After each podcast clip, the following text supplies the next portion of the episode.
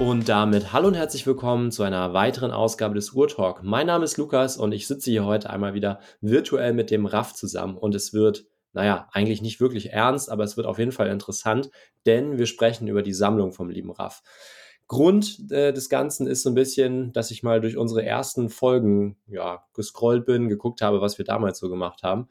Und da äh, bin ich auf die Folge Vintage versus Modern gestoßen. Und ja, der liebe Raff war damals vor gut vier Jahren ein ganz klarer Verfechter der ja, Vintage-Fraktion und ähm, ja, hatte da eine dementsprechende Sammlung, auf die wir gleich noch weiter eingehen werden. Und seitdem, das habt ihr hier sicherlich, wenn ihr den Urtalk seitdem verfolgt, mitbekommen, hat sich einiges getan. Der Schwerpunkt ist ein anderer geworden.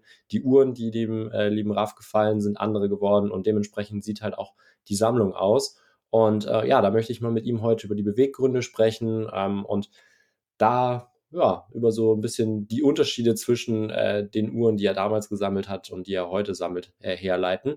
Und ähm, ja, bevor wir jetzt hier ins Thema einsteigen, mit dem Audio Risk Check starten, möchte ich dich erstmal ganz herzlich hier begrüßen und freue mich auf die Aufnahme. Hallo Raf, wie geht's dir? Ja, hi Lukas, bei mir ist soweit alles klar. Ähm, bin jetzt sehr gespannt auf äh, unsere Diskussion, auf unser Gespräch hier und freue mich darauf.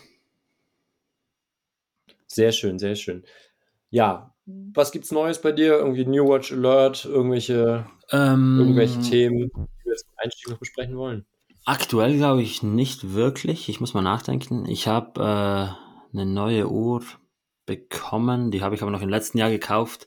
Das war eine ähm, Medana aus den 30er Jahren.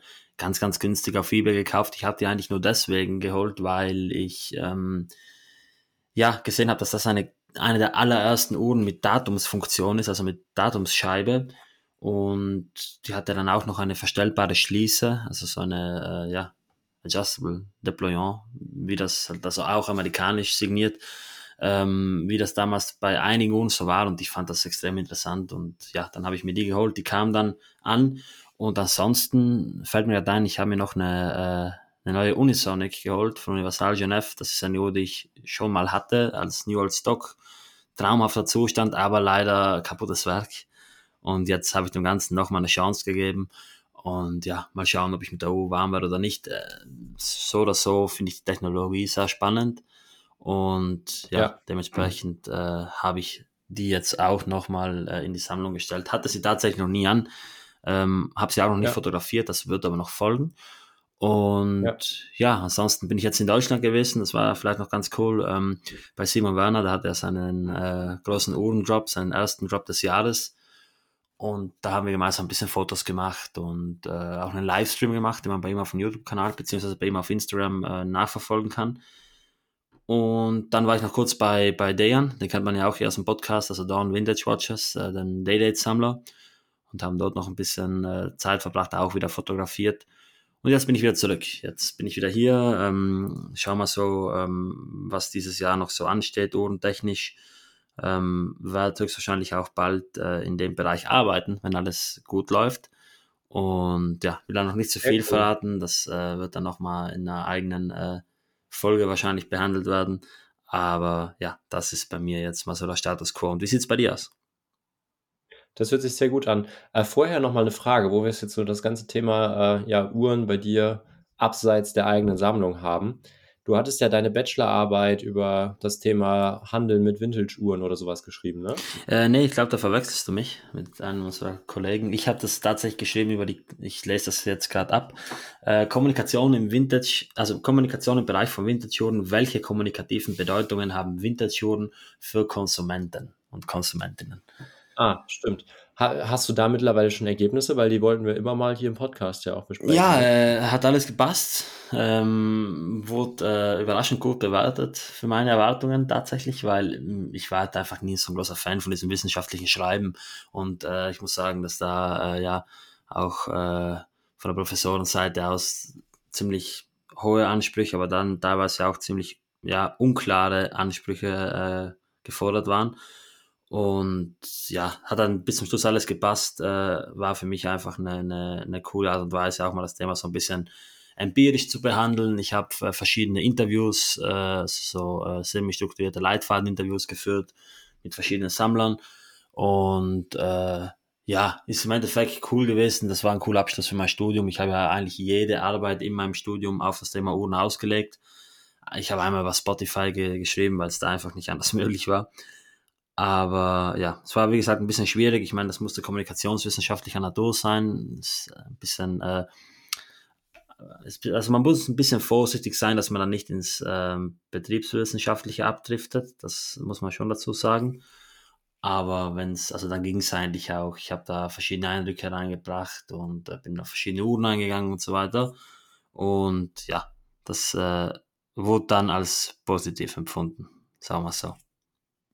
Sehr schön, sehr schön. Ja, dann lass uns das doch mal aufschreiben und dass wir da bei Gelegenheit mal drüber in Ruhe, in Ruhe drüber sprechen und so ein bisschen äh, über deine Kernthesen, deine Kernerkenntnisse und sowas ein bisschen diskutieren. Ich glaube, das ist auf jeden Fall interessant, so diese wissenschaftliche Arbeit mal hier in den Podcast zu, zu bringen, wo das ja doch alles eher so leidenschaftlich und emotional getrieben ist da ist das sicherlich nochmal ein interessanter anderer Schwerpunkt.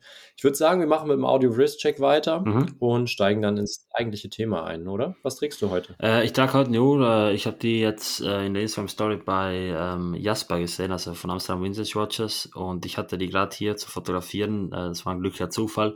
Ich trage heute wieder mal meine äh, Chopard äh, St. Moritz Skelett. Also die äh, St. Moritz in ihrer wohl besten Ausführung mit dem komplett skelettierten Uhrwerk welches eben von Hand skelettiert und auch von Hand ähm, graviert wurde. Und ganz interessant, ähm, Mr. Enthusiast, einigen von euch dürfte da ein Begriff sein, da hat sich die Uhr jetzt auch auf der ähm, Miami Antique Show gekauft.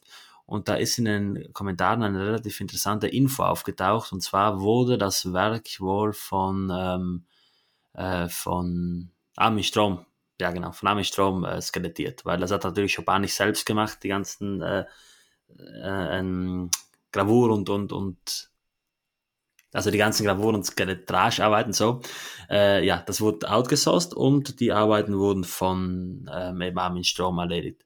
Und ja, das ist, glaube ich, nochmal ein ganz cooles Detail. Äh, mit Abstand ja. die Uhr in meiner Sammlung mit, äh, vielleicht nicht mit Abstand, aber sicherlich die Uhr mit, mit dem meisten äh, Know-how, was jetzt Handwerk anbelangt und wirklich, äh, ja, Handarbeit, die reingesteckt wurde und ich trage sie selten, aber wenn ich sie trage, dann ist es jedes Mal ein Highlight und ich äh, habe auch jetzt gerade eine, eine Lupe auf meinem Auge und äh, betrachte das Uhrwerk, weil das schon echt, ja, ziemlich, ziemlich, ziemlich, ziemlich unnütz, aber ziemlich, ziemlich schön ist, muss ich sagen. Ja, ja, sehr cool. Nee, freut mich, dass du so viel Spaß an der Uhr hast. Es gibt ja so ein paar Uhren, ich glaube, ich muss auch mal nach Südtirol kommen. Sehr gerne. Und ja, mal, mal anschauen, was, was du da noch so und, unterm Bett versteckt hast. Ich glaube, ähm, da sind ein paar Sachen bei, die mir an meinem Handgelenk auch sehr, sehr gut gefallen können. Tatsächlich, ich bin ähm, Ende Februar in Südtirol zum Skifahren für vier Tage. Ach was, okay. Wo dann? Ich kann dir jetzt tatsächlich auswendig gerade nicht sagen, wo. Das hat meine Freundin gebucht, aber ich lasse es dir nach der Aufnahme mal zukommen. Ja, sehr gern. Vielleicht können wir dann, vielleicht können wir, ist das, ist das bei dir irgendwie halbwegs in der Nähe und wir können dann da mal was, was noch, was, noch was mhm, Ja, das war cool. Aber, ja, Südtirol ist ja nicht groß. Ich meine, da ist man äh, relativ schnell überall und dementsprechend. Ja. Und wenn es ums Skifahren geht, dann glaube ich, bist du generell nicht weit weg von mir, weil ich bin ja hier so in der Nähe, äh, ja, Kronplatz. Und das ist schon so ein bisschen ja. das Zentrum des Skifahrens, sage ich mal, hier in Südtirol. Ja. Ja, ich, such, ich suche es dir mal raus. Ich fand, ähm, ist halt jetzt ein bisschen doof, weil wir haben ein bisschen Zeitstress. Ja, kein Thema. Weil meine Freundin halt aktuell arbeitet und dementsprechend recht wenig äh, Zeit hat und halt immer Urlaub nehmen muss. Deswegen fahren wir halt Mittwochmorgen mhm. los. Mhm. Nee, Quatsch. Mittwochnacht los, also in der Nacht von Mittwoch auf, auf Donnerstag. Ist es das Wochenende, also du hast gesagt Ende Februar, ist das das Wochenende ähm, vom 21. bis 25. Ist ah, okay. Ja, es könnte sicher ausgehen. Also da, wir, wir hören ja. uns dann nochmal zusammen. Vielleicht äh, haben wir einen kurzen Moment Zeit und äh, ihr seht das dann auf Motor ja. Instagram-Account.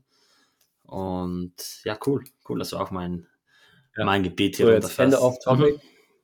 Machen wir weiter mit dem Audio Wrist Check. Ich trage heute tatsächlich meine, meine, meine Cartier Tank oder Master Cartier Tank, äh, Vermel, wie man es auch nennen möchte. Äh, ja, sind eigentlich zusammen mit der IWC momentan so die Uhren, die ich am meisten trage, oder ist zusammen mit der IWC so die Uhr, die ich am meisten trage. Hin und wieder noch die Tudor dazwischen, aber grundsätzlich ist es halt einfach cool, die so locker entspannt zu tragen, muss ich so naja, man vergisst die Uhr und dementsprechend muss man sich darum nichts Gedanken machen und die Uhr rutscht überall runter, stört nicht. man hat kein, kein großes Gewicht am Handgelenk, deswegen. Das ist das Key. Das macht einfach ja, das Spaß ist das Key Feature. Also wenn es um die um die Danko Mail Ja. geht, äh, eben diese diese vergoldete oder beziehungsweise rodinierte Uhr aus Silber, dann ist es einfach dieser dieser Leichtigkeitsgedanken. Klar, da ist jetzt vielleicht auch ein bisschen geschwunden, wenn man sich mal die Preise anschaut. Äh, Ich habe meine erste damals geholt, da waren die Preise noch äh, ja ganz anders und da war es noch mal was krasseres, aber auch äh, ja aktuell ist es immer noch so, dass es eine sehr sehr jugendlich geprägte coole Uhr Ja. ist, wie ich persönlich finde.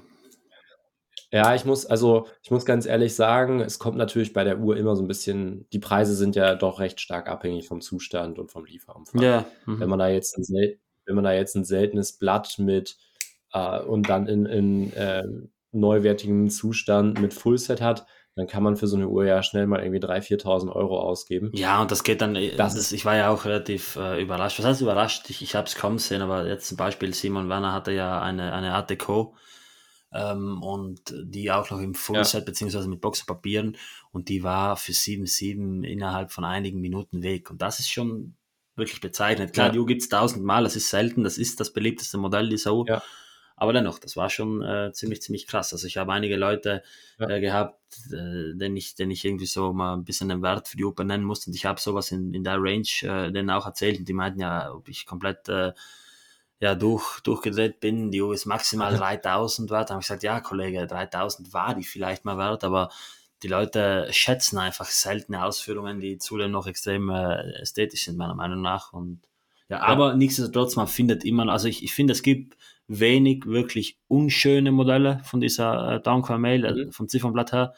Ähm, es gibt äh, eben natürlich diese, diese Mittelgröße, die, wo ich persönlich nicht so ein Fan bin, die, äh, ich glaube, das ist die 1614, die dann ganz zum Schluss noch gebaut wurde. Aber jetzt von den normalen Modellen findet man äh, ja mit ein bisschen Suchen auch immer wieder mal eine Uhr äh, für einen sehr, sehr verhältnismäßigen Preis. Man muss sich dann halt auch immer so ein bisschen sicher sein, ob alles passt, zustandstechnisch und so weiter. Aber ja, ähm, es ist grundsätzlich eine sehr, Also- sehr coole Uhr. Also ich muss sagen, die, die, die Art Deco, das ist, wäre nicht persönlich nicht, nicht meine, nicht meine Tank, die ist mir einfach zu verspielt. Ich mag die Farbgebung nicht so gerne. Ähm, aber ich sag mal, da sind halt die Geschmäcker unterschiedlich. Ich verstehe den Gedanken dahinter schon, warum die beliebt ist. Ich finde so Sachen wie das Discord-Dial oder sowas finde ich, also dieses, Mhm.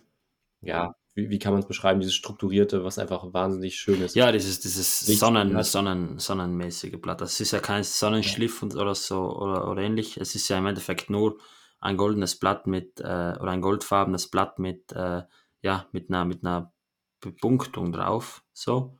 Ja. Das hat so verschiedene farbige Punkte und dadurch entsteht dann diese Illusion, dass es eben so, so Riefen hat.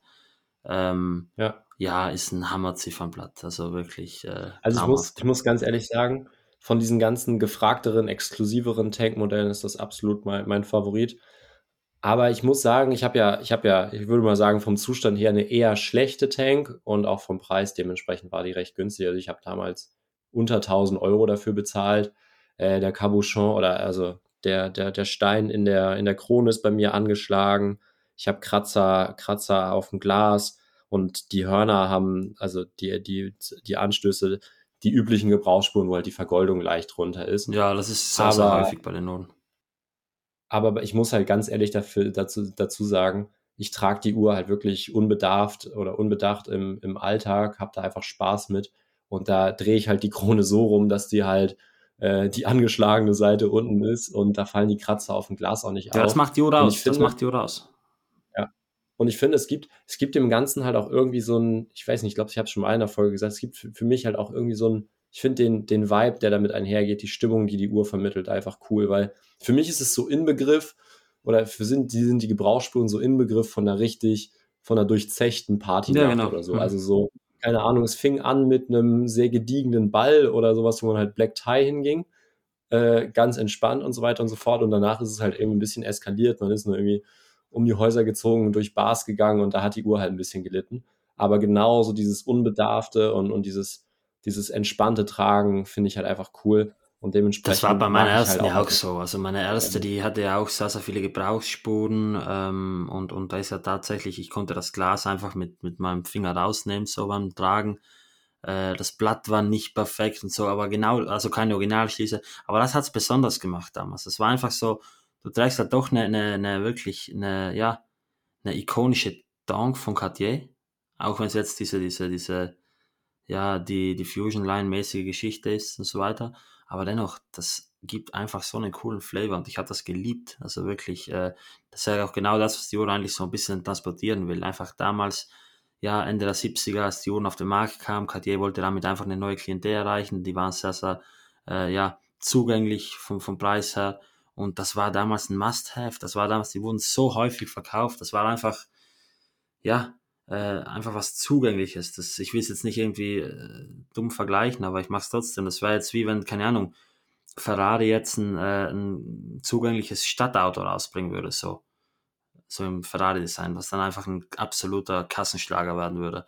Das ist jetzt hier natürlich nochmal was anderes, weil ich meine, äh, es gab ja vorher diese, diese, ja, wo ich persönlich kein Fan von bin, diese relativ verrufenen Pre-Must-Modelle aus New York, weil die, die New York-Branch von Cartier hat ja damals einfach wollen, ja, neue Kundschaft durch, durch günstige Tanks anlocken und die haben dann äh, eben diese Electroplated, also diese vergoldeten Messing-Tanks rausgebracht. Äh, das war in Paris an Abandon in Auge, weil ähm, ja, die wollten halt einfach keine minderwertigen Tanks rausbringen. Und Cartier stand ja damals für Edelmetalle. Da gab es eigentlich ausschließlich Edelmetalle.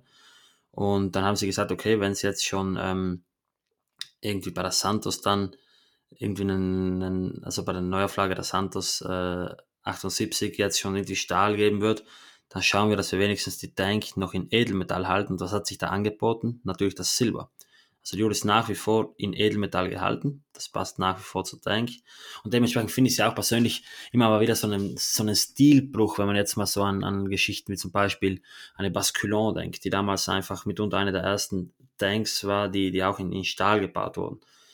Aber äh, ja, das ist dann einfach so, dass das einfach so ein bisschen demokratisiert wurde. Also damals war bei Cartier eben nur Vollgold. Äh, eben, ja, das, das, das, das, das Material, was gewählt wurde. Und das hat sich dann so ein bisschen ja. geändert. Und ich meine, klar, also mittlerweile, ich merke es bei mir persönlich auch, dass ich einfach so ein bisschen einen Shift von Edelmetall, also von Edelstahl weg mache. Aber äh, es hat natürlich auch irgendwo gewisse Vorteile. Und gerade bei der Basculon hat ja. das dann damals auch gepasst. Also das ist ja immer noch nach wie vor sehr, sehr cool. Gut, ich glaube, wir haben jetzt schon äh, zum einen mal wieder einen langen Audio-Risk-Check gehabt und zum anderen schon einige Teile äh, unseres Themas vorweggenommen. Und zwar wollen wir so ein bisschen über deine Sammlung sprechen. Und ich würde einleitend mal so ein bisschen darauf eingehen, ja, was die Idee dahinter ist, was mich so ein bisschen motiviert hat, darüber zu sprechen. Und zwar ist es halt in dieser ersten Folge ja so gewesen, oder beziehungsweise so erinnere ich mich auch in der Wahrnehmung deiner Sammlung, dass du halt anfangs ja schon das gesammelt hast, was so, wenn man in der Uhrengruppe fragen würde, was ist eine Vintage-Uhr für dich, dann würde die Definition ziemlich genau auf die Uhren äh, zutreffen. Das waren Uhren aus, ich würde sagen, überwiegend den 50er, 60er Jahren, meistens so äh, ja, 30 bis 35 Millimeter im Durchmesser, eher klare Ziffernblätter am schlichten Lederband von Marken wie Omega, Universal Genève, ich weiß nicht, was da jetzt noch reingeflossen ist, aber ich denke, das war so der Kern deiner Sammlung. Es gab noch so ein, zwei andere Uhren, die ich immer da viel mit dir verbunden habe. Das war zum einen dein Seiko äh, Bullhead Chronographen und eine Uhr, ich glaube, das war die erste Uhr, die irgendwie du gekauft hast und dann gemeinsam mit äh, Simon äh, verkauft hast. Hier der, es war so ein älterer, ich glaube 40er, 50er Jahre Chronograph von Heuer war das, den man bei dir auf Instagram auch gesehen hat. Also ganz klassisch, ganz klassisch Vintage das, was äh, vielen Leuten oder den Anhängern von modernen Uhren, wie damals in der Folge dann auch dem Chris, nicht so gefällt. Aber wenn man sich deine Sammlung heute mal anguckt, ist es doch ja was anderes geworden. Die Uhren sind zum einen jünger geworden, dadurch, dass man halt jetzt auch Modelle hat, die ja eher aus den 80er, 90er, frühen 2000er Jahren teilweise sind, ist der Fokus der Sammlung anderer geworden. Und ja, das ist mir aufgefallen und da möchte ich heute mal mit dir ein bisschen drüber sprechen, woher das kommt und was zu dieser Entwicklung geführt hat. Ja, sehr, sehr gern. Du hast, du hast es jetzt ja schon richtig erwähnt. Ähm, angefangen hat es bei mir mit diesen wirklich sehr, sehr klassischen äh, Vintage-Uhren, die einfach damals so ein bisschen diese Daily-Uhren waren. Also ich erinnere mich da an meine Zenit zum Beispiel, meine Zenit Sporto aus 1952. Dann gab es noch äh, meine Omega Genève, die ich damals in Klagenfurt äh, zu Studienbeginn mir gekauft habe.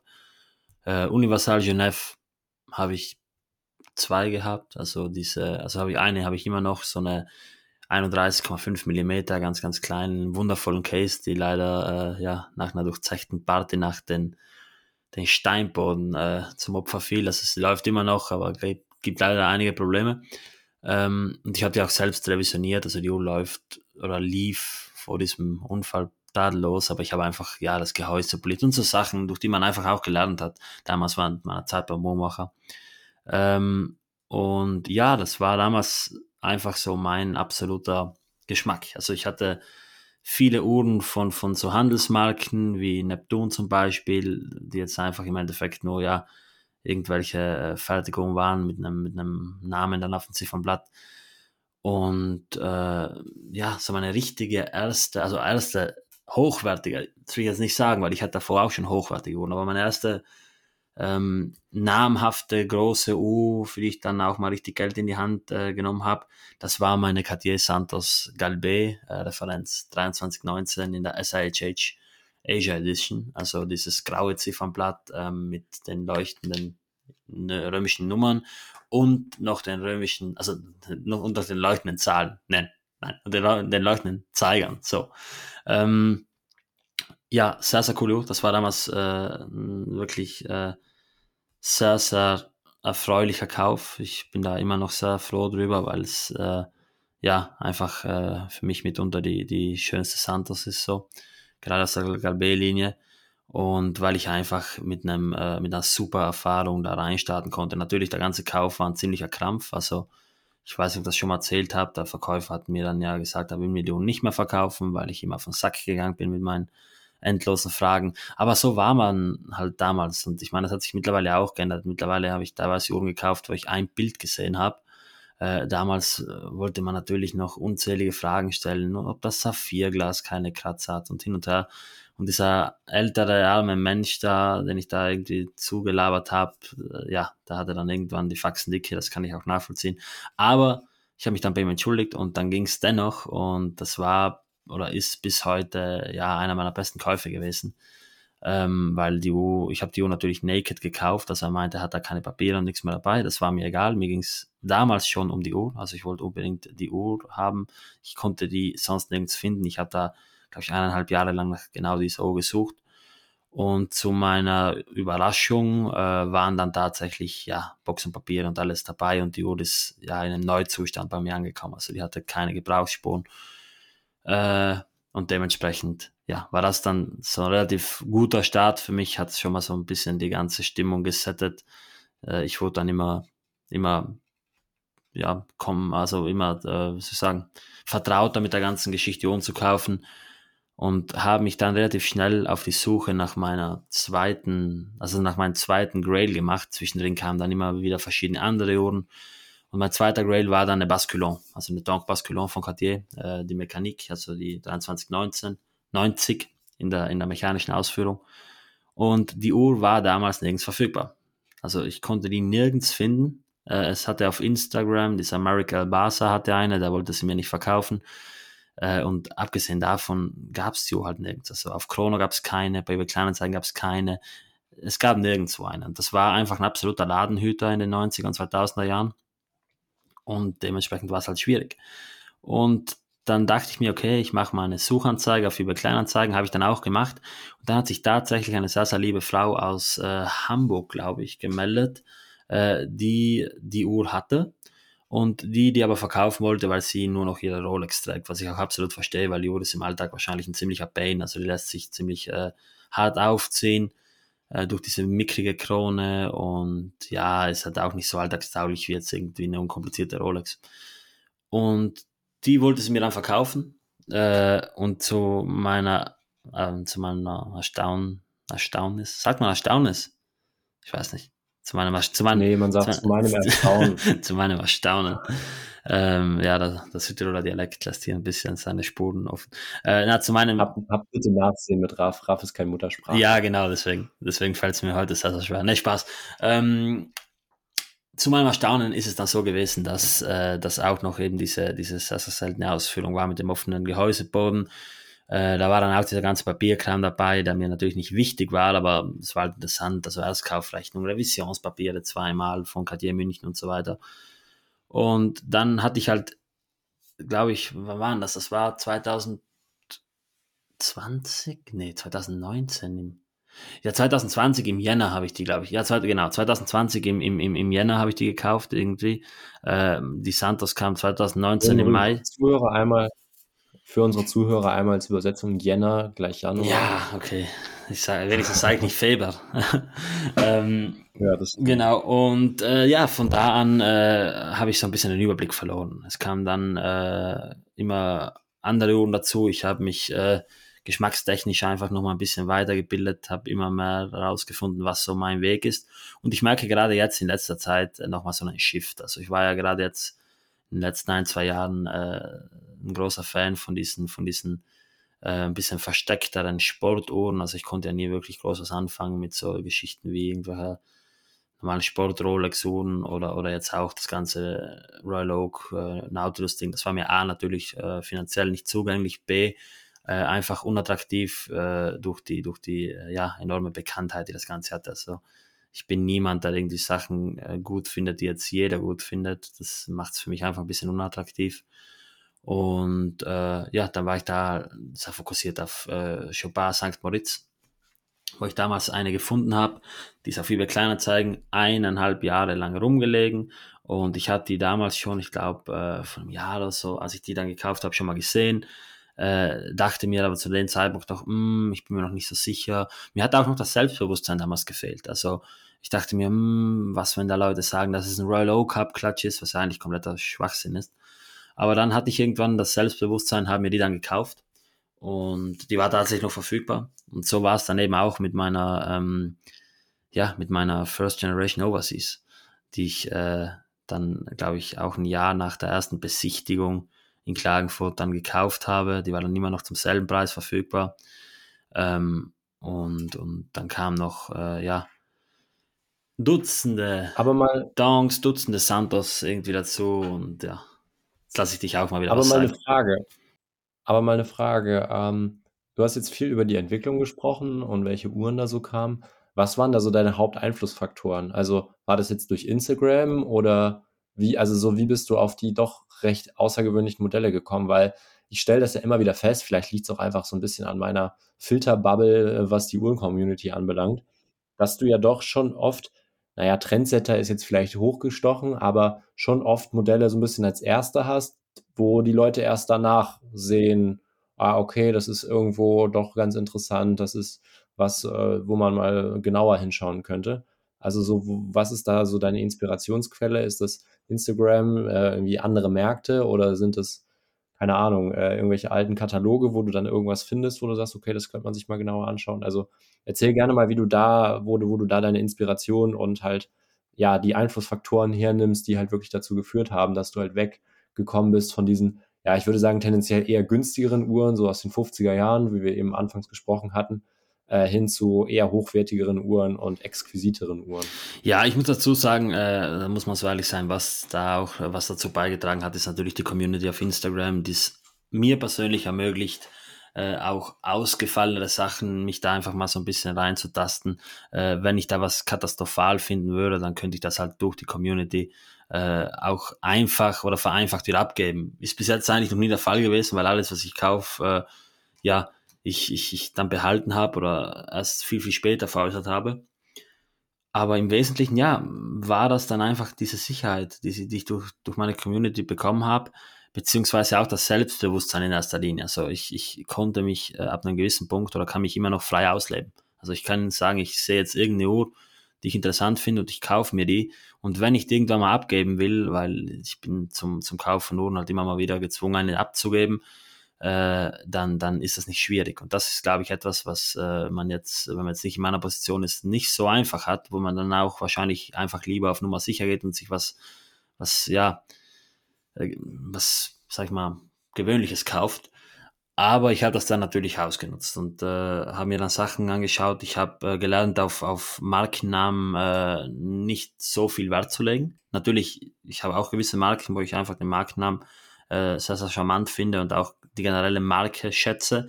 Aber im Wesentlichen bin ich an dem Punkt, wo ich äh, eine Uhr, wenn sie mir gefällt, äh, kaufe, auch wenn ich von der Marke noch nie was gehört habe. Oder auch wenn es eine Modemarke ist. Zum Beispiel gibt es super viele interessante äh, Uhren von Gucci aus den 70er Jahren, die ich sehr, sehr ansprechend finde. Und ähm, ja, ich habe dann einfach, im Endeffekt habe ich einfach immer das gekauft, was ich persönlich interessant fand, was mir gefallen hat. Das hört man so oft, immer buy what you like, bla bla.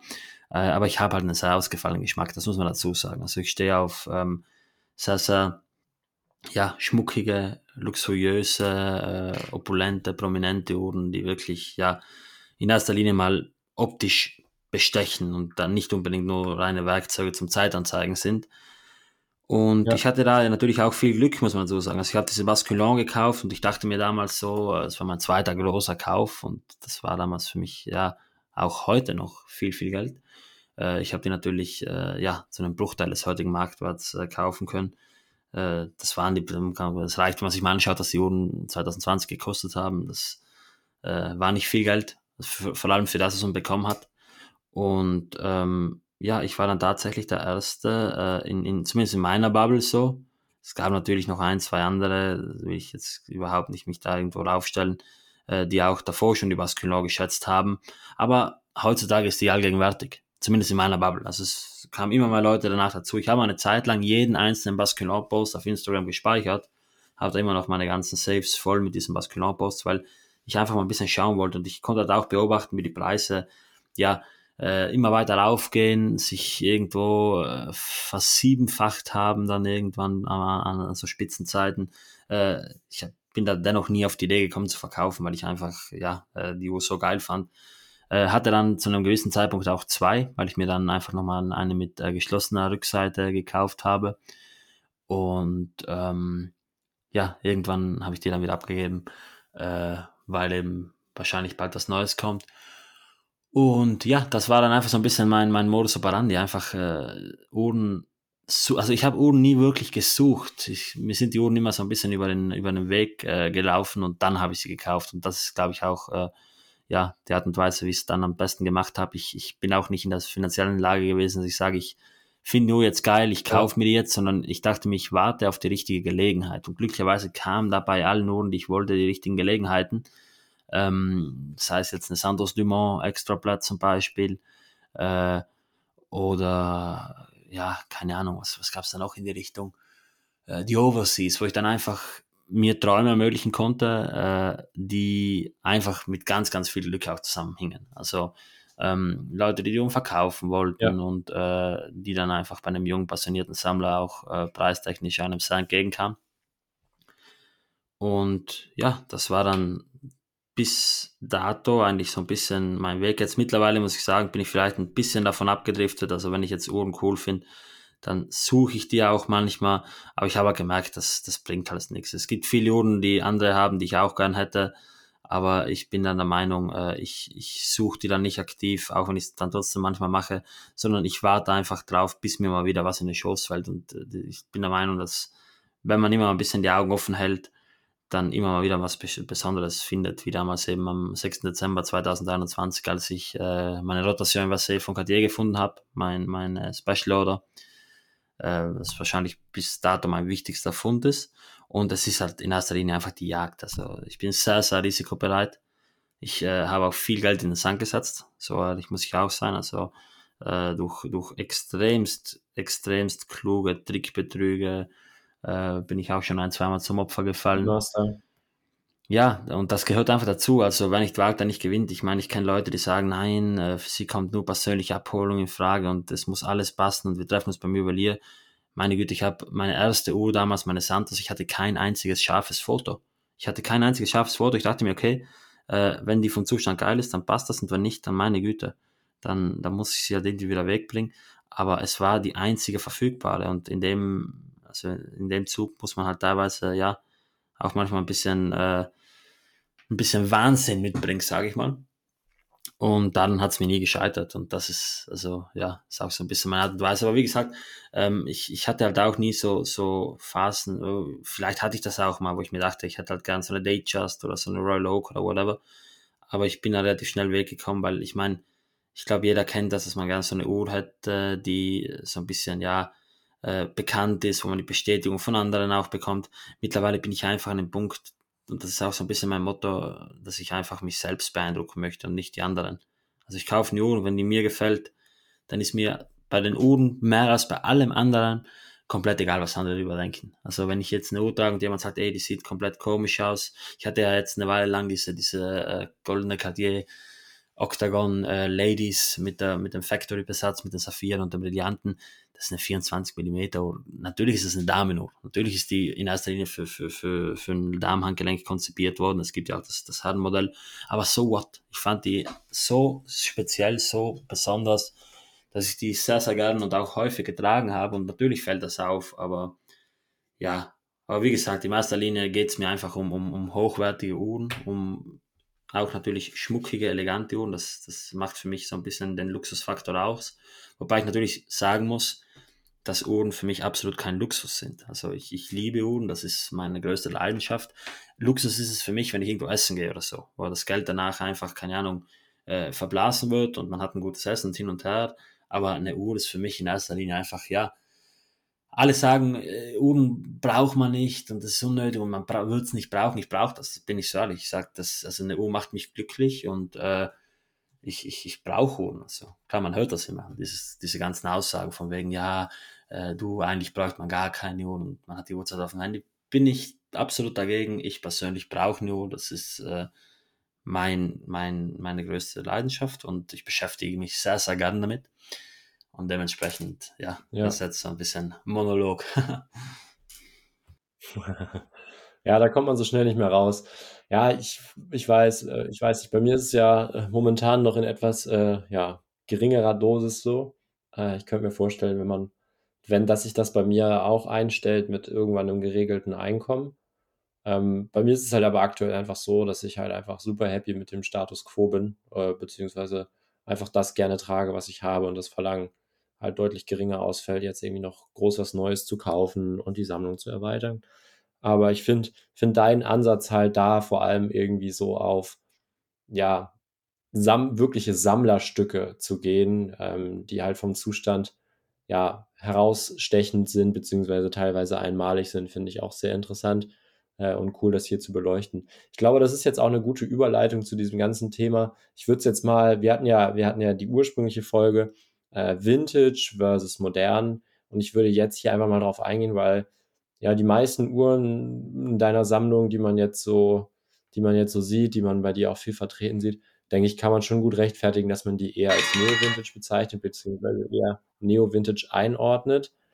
Wo würdest du da zum einen erstmal die, die Linie ziehen und zum anderen, ja, ähm, wo sind da für dich die Unterschiede? Weil letztendlich können Sie auch genauso gut eine moderne Overseas kaufen. Klar, ist preislich eine andere Geschichte, aber es gibt auch eine moderne Overseas, es gibt eine moderne Santos Dumont, es gibt moderne Tank-Modelle. Was sind da für dich so die Hauptunterschiede und weshalb bist du da eher der Verfechter der älteren Modelle?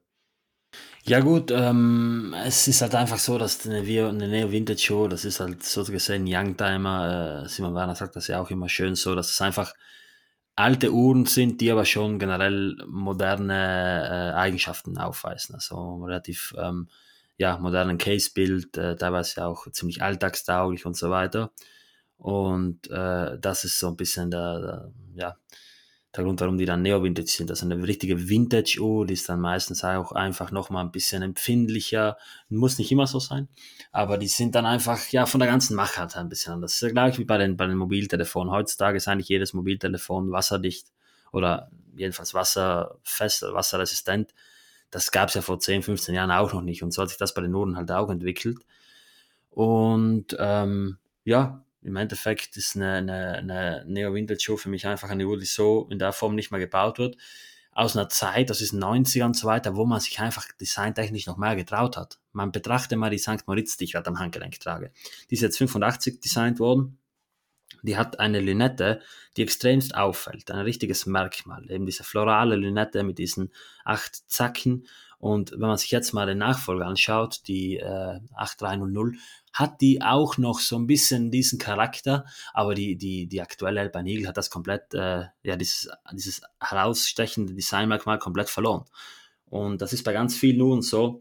Und ich finde das schade und dementsprechend, ja, äh, ich bin der Meinung, dass äh, die besten Uhren äh, mit, mit wenigen Ausnahmen bereits gebaut wurden.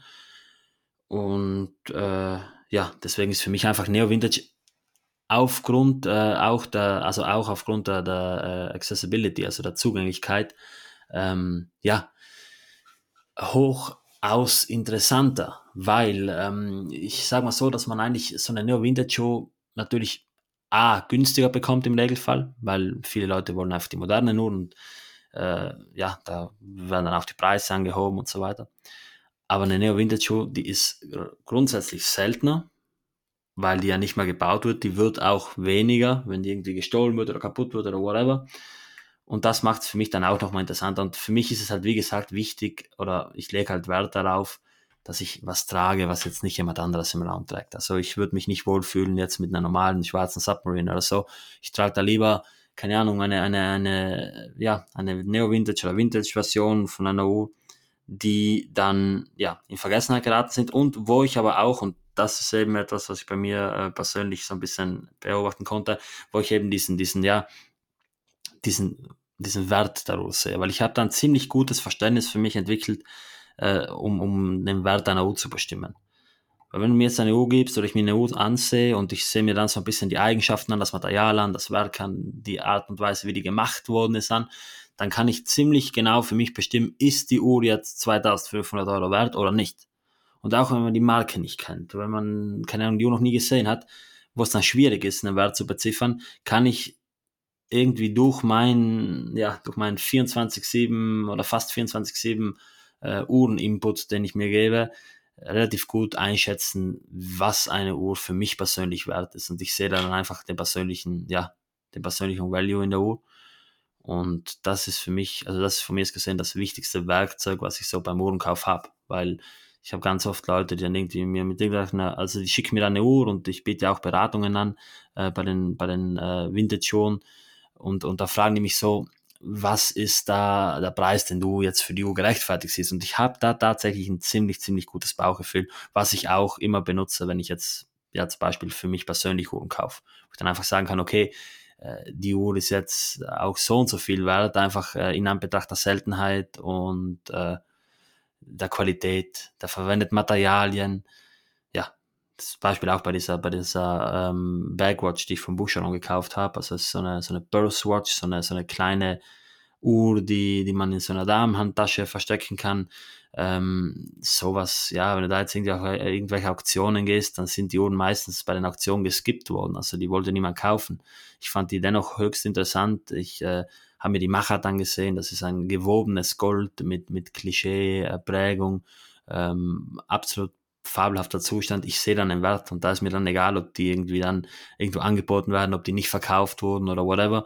Ich sehe für mich persönlich den Wert und das ist so, ja, äh, das zentrale Element, wenn ich jetzt irgendwie ähm, nach Uhren schaue oder Uhren kaufe.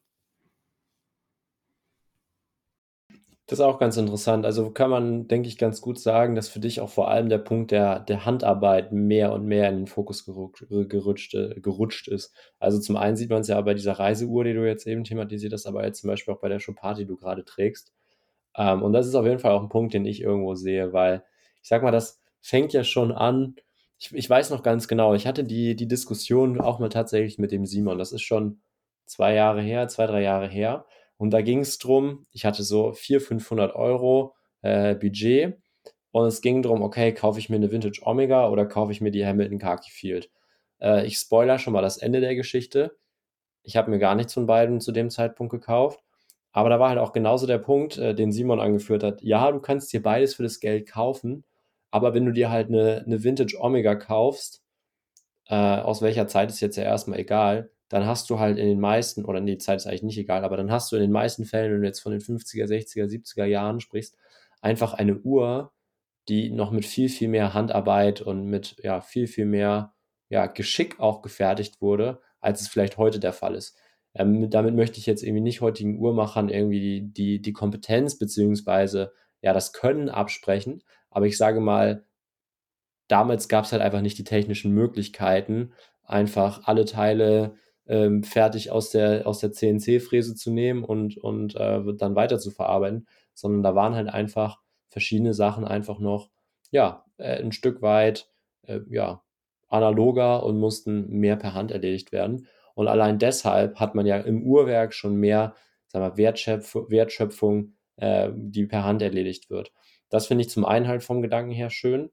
Und wenn man halt in diesen ganzen Neo-Vintage-Bereich geht, finde ich halt die Kombination des Ganzen immer sehr interessant, weil du bist halt zeitlich so ein bisschen ja, auf so, so einem Zwischending, wo halt dann auch immer wieder, ja, halt so klar die Technik schon vorangeschritten ist, aber du halt gleichzeitig auch noch Marken hattest, die gefühlt, vielleicht tue ich da jetzt der eine oder andere Marke auch Unrecht heutzutage, aber gefühlt äh, bin ich oder bin ich der Meinung, das sieht man halt in, in Uhren, wie du sie auch in der Sammlung hast, haben die Marken früher einfach noch mehr Aufwand auf sich genommen, um wirklich schöne Uhren zu bauen, die halt auch aus der breiten Masse herausstechen. Ich sag mal, heutzutage äh, ist es halt einfach so, die meisten Marken sind irgendwo Mitglied in einem Konzern oder so weiter und so fort und haben halt dadurch die Möglichkeit, einfach auf ein, ein großes Netzwerk an Lieferanten und auch bestehenden Teilen in der Gruppe zurückzugreifen. Und dementsprechend wird das Produkt halt für mich persönlich halt immer weiter dadurch anonymisiert. Und ähm, ja, die Marktphase beziehungsweise die Popularität des ganzen Uhrenthemas ist mittlerweile halt auch einfach so groß, dass ja viele Marken halt gar nicht mehr dieses, diesen, diesen, dieses Bedürfnis haben, beziehungsweise gar nicht mehr so krass herausstechen müssen, äh, wie es halt früher noch der Fall war. Und glaube, das ist ein ganz interessanter Punkt und das ist auch etwas, was mir an dem ganzen Neo-Vintage-Thema sehr gut gefällt. Ist das was, wo du mitgehen würdest oder würdest du mir da eher widersprechen? Ja, da gehe ich absolut mit. Also ich war ja erst letztens wieder mal bei einem äh, Konzessionär in Meran. Ich bin da reingegangen in der Vermutung, dass da irgendwelche ähm, Pre-Owned Watches hat. Hat er da nicht. Haben uns dann noch ein bisschen ausgetauscht und ich merke einfach immer wieder, ich gehe da rein, sehe diese ganzen Uhren, da war jetzt Tudor und Longines ähm, und das lässt mich absolut kalt. Das sind die genau gleichen Uhren, äh, wie ich jetzt irgendwie in anderen Städten sehen könnte. Immer und immer wieder die exakt gleiche Uhr in der gleichen Ausführung, die sich nicht voneinander unterscheiden, die sich auch nie voneinander unterscheiden werden, außer von irgendwelchen Gebrauchsspuren von mir aus. Die altern ja auch nicht mehr wirklich. Und ja, dementsprechend äh, finde ich das einfach seelenlos. Ich bleibe da immer wieder bei meiner Aussage.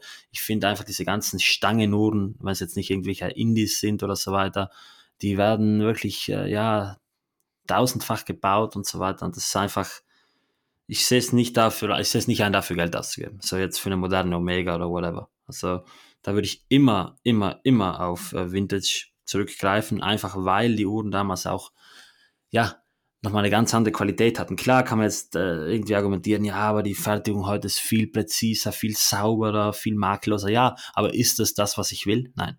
Ich bin nicht auf der Suche nach einer absolut perfekten Uhr. Ich will eine Uhr, die einfach äh, zeigt, dass da Handarbeit reingeflossen ist. Und Handarbeit ist nun mal nicht absolut perfekt. Äh, man kann natürlich da auch nach, nach Perfektion streben. Und das ist bei den meisten Uhren, die ich mir da anschaue, auch der Fall. Aber ich finde, dass es gerade durch diesen kleinen, ja, Touch, dass es eben von Hand gebaut worden ist, nochmal besonders wird. Man kann sich auch mal eine, eine ähm, Christian Klings zum Beispiel anschauen, so nur, da wird man viele Fehler finden. Das ist einfach so. Aber das zeigt einfach, dass es einfach absolut handgefertigte Uhren sind und da nicht irgendwie äh, großartig, keine Ahnung, äh, was von, von Robotern zusammengesetzt wird in einem Laminar Flow oder so.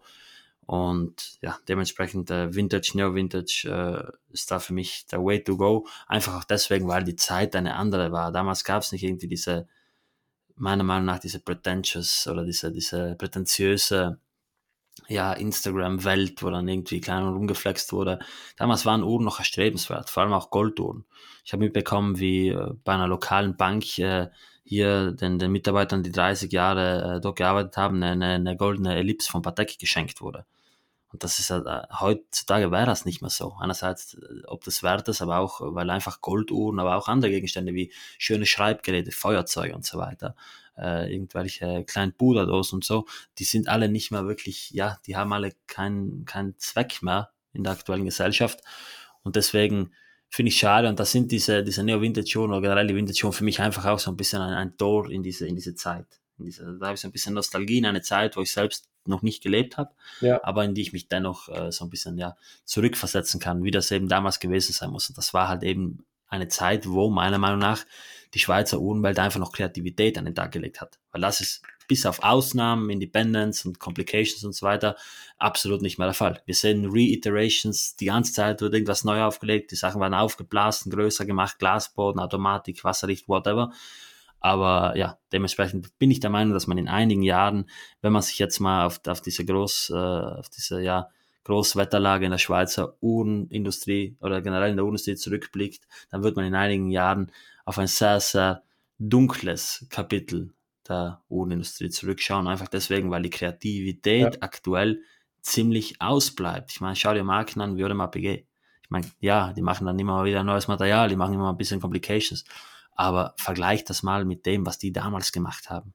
Und das mhm. ist meiner Meinung nach schon echt, äh, ja, ziemlich enttäuschend. Ja, also ich glaube, die Zeit ist halt einfach immer schnelllebender geworden und dementsprechend ist es halt auch einfach aus Kundenperspektive super schwierig oder für die Marke ist die, sind die Kunden wahrscheinlich dahingehend auch einfach schwierig, weil je kreativer, je ausgefallener die Uhr ist, desto mehr Zeit braucht es halt auch, diese Uhr zu erklären. So und ja, was ist jetzt mal ein geeignetes Beispiel? Aber eine skelettierte Chopin St. Moritz äh, kriegst du halt nicht in einem äh, kurzen Reel auf Instagram oder in einem kurzen actionreichen Werbespot untergebracht. Und dementsprechend ist es halt auch einfach was, was von viel weniger Kunden einfach geschätzt wird, weil der Draht dazu nicht mehr da ist.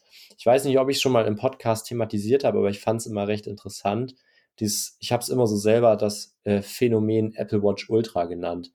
Ich, ich glaube, wir hatten da mal persönlich drüber gesprochen, aber im Podcast noch nicht, oder? Ich glaube, du hast das sogar im Podcast schon mal thematisiert wenn ich mich zurecht erinnere. Du hast mir auf jeden Fall in Mailand für einen Plan äh, erzählt, ja. aber ich bin mir gerade nicht. Ich greife das, ich greife es nochmal kurz auf, äh, für die für Leute, die sich nicht dran erinnern. Ich erinnere mich gerade selber nicht ganz genau dran. Aber als die erste Apple Watch, wir haben hier im Podcast ja viel über das Thema Smartwatch auch mal gesprochen und auch über so Luxus-Smartwatches, wenn man sie so nennen möchte, wie jetzt irgendwie eine äh, Tag Heuer Connect und so weiter und so fort oder äh, eine Apple Watch Hermes Edition und wie, wie sie nicht alle heißen wo es ja wirklich äh, die Marken schaffen, gute vierstellige Beträge oder, oder äh, Anfang, ja, na, wie heißt es, ähm, niedrigere vierstellige Beträge für ja, eine Uhr zu generieren, beziehungsweise eine Uhr zu verlangen, die ja sozusagen ein Ablaufdatum hat, weil die Zeit entwickelt sich oder die, die Technik entwickelt sich immer schneller, gerade im Bereich so Computer, äh, Kommunikationstechnologie und so weiter und so fort. Und da ist halt einfach eine Uhr, oder eine Smartwatch, wir sehen es alle bei unseren Handys, die hält fünf, sechs Jahre meinetwegen, aber danach, ähm, ja, wenn es überhaupt so lange dauert, äh, ist das Streben nach dem neuesten Modell halt schon sehr groß.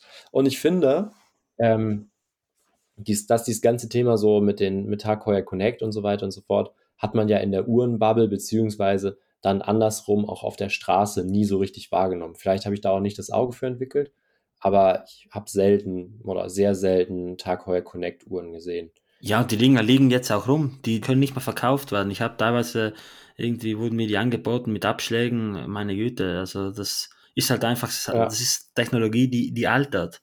Und was willst du mit den Uhren machen? Ja. Klar, bei diesen Connects hast du dann teilweise dieses äh, Uhren, also das mechanische Modul, okay, meine, meine, meine Güte, ja. Aber diese Smartwatch, äh, ja. dieser überteuerte Smartwatch-Einsatz, den kannst du wegschmeißen, wirklich. Ja, und das ist jetzt ein ganz interessantes Phänomen, was ich jetzt auch außerhalb der Uhren-Community festnehme, und das ist eben das, was ich als Apple Watch Ultra-Phänomen bezeichne, ist eben die Apple Watch Ultra, denn die sieht man super viel. Also ich sag mal, die Apple Watch generell sieht man ja super viel so im Alltag und immer, immer mehr sehe ich die, die Apple Watch Ultra wirklich vom Supermarkt an der Kasse bei der Kassiererin hin zum äh, Kellner hin zum Anzugträger. Die ist echt so weit vertreten und ich finde es beeindruckend, dass zum einen die Leute der Meinung sind, dass sie eine Apple Watch Ultra brauchen, weil sie ja im Prinzip einen, einen erweiterten Tauchcomputer brauchen, wo ich einfach jetzt mal in Frage stelle, äh, inwiefern die Leute alle den Lifestyle leben, wo man halt wirklich so eine extreme und vor allem sehr dicke oder große Uhr braucht. Aber was eigentlich für mich der Punkt ist, ist, dass Apple es geschafft hat. Ich glaube, die aktuelle Version, also die zweite Variante der Apple Watch Ultra liegt jetzt unter 1000 Euro. Aber die, die erste Apple Watch Ultra lag auf jeden Fall um die 1000 Euro oder über 1000 Euro, knapp über 1000 Euro. Es geschafft hat im Prinzip für eine Uhr, wenn man es jetzt einfach mal als Uhr betrachtet, die Zahlungsbereitschaft in den vierstelligen Bereich zu ja. geben. Denn wenn ich mich mal so zurückerinnere, äh, als ich mir meine Nomos gekauft habe, die hatte einen Listenpreis von 1400 Euro. Wie da so die Reaktionen in der weiten Öffentlichkeit waren, oder was heißt in der weiten Öffentlichkeit, das klingt jetzt sehr, sehr weitreichend, aber im Bekanntenkreis, im Freundeskreis und so weiter und so fort war eigentlich ja, die Reaktion relativ eindeutig nach dem Motto, bist du bekloppt? So, weil, ja, das ist eine Uhr, wenn du die verlierst, mein Gott, äh, ja, dann, dann ist dein Geld weg und äh, die zeigt doch nur die Zeit an und so weiter und so fort. Und dass Apple es jetzt geschafft hat mit einem technologischen Produkt, was ein Verfallsdatum hat, weil meine Nummer die läuft mein Leben lang, äh, wenn ich sie hin und wieder in Service gebe, im Gegensatz zu der Apple Watch, es geschafft wurde, halt da ein Produkt zu erzeugen, was ähm, ja einfach so eine Zahlungsbereitschaft und so eine Nachfrage hervorruft, finde ich sehr interessant und gleichzeitig auch irgendwo ein Stück weit bedenklich, weil ich würde mir einfach wünschen, so wie du es gesagt hast, dass einfach schöne Dinge wieder mehr, mehr ja, Wertschätzung erlangen und dass die Leute sich dafür auch eine gewisse Zeit nehmen. Weil das ist für mich ja auch irgendwo ein Stück äh, oder ein Aspekt der Nachhaltigkeit. Denn wenn man halt einfach Gegenstände hat, die nicht lange halten, dann ja, muss ich immer mehr davon konsumieren und dementsprechend mehr Ressourcen müssen dafür aufgewendet werden. Und bei mir ist es jetzt vielleicht aktuell keine Puderdose, aber ich habe trotzdem ein Fable für einen schönen Füller. Ich mag tolle Uhren und habe mir jetzt zu Weihnachten auch einen, einen handgemachten äh, Korkenzieher, Korkenzieher aus Frankreich gewünscht, ähm, um, um damit halt Weinflaschen zu öffnen. Ist jetzt nicht Vintage, aber ist trotzdem halt einfach ein hochwertiges, schönes Stück, was man sich auch so einfach gerne anschaut, äh, was natürlich das Vielfache kostet von dem, äh, wo man sagt, okay, das ist irgendwie ja, zu rechtfertigen mit der Funktion, aber darum geht es ja einfach nicht. Und wenn ich sage, okay, das Ding kann ich jetzt die nächsten 30, 40, 50 Jahre benutzen, dann amortisiert sich das zum einen und zum anderen habe ich in der ganzen Zeit halt diese so, so Wegwerf-Kellnermesser, also so Wegwerf-Korkenzieher mhm, für 5, 6 Euro nicht gebraucht und ist dadurch halt auch einfach noch nachhaltiger und ich habe die ganze Zeit einen schönen Gegenstand, der auch wieder Erinnerung sammelt. Ja, und ich glaube, ja, wir müssten eigentlich mal einen etwas äh, gesellschaftsfähigeren Podcast gründen als den Urtalk, weil wir haben hier wahrscheinlich überwiegend Zuhörer, die jetzt ähm, ja, vom, vom, vom Endgerät sitzen oder zuhören und sagen, ja, bin ich voll bei euch. Ähm, aber ich glaube, das ist, das ist so ein bisschen mein Wunsch, mein Appell, dass man vielleicht auch ähm, dieses, diese Einstellung, dieses Mindset ein bisschen, bisschen weiter, weiter verteilt und auch seinen Mitmenschen mitgibt, äh, sei es jetzt bei Uhren oder äh, anderen Gegenständen. Ja, da stimme ich dir absolut zu. Gut. Ich glaube, so mit, dem, mit der Entwicklung deiner Sammlung haben wir so bald abgeschlossen. Wollen wir einen kleinen Ausblick? Ich weiß, du bist ja immer, immer sehr zurückhaltend, was die Zukunft anbelangt, aber weißt du, in welche Richtung es grob gehen wird? Kannst du uns da grob sagen, was vielleicht so Uhren sind oder, oder Richtungen sind, die dich als nächstes interessieren, die wir als nächstes in deiner Sammlung sehen können?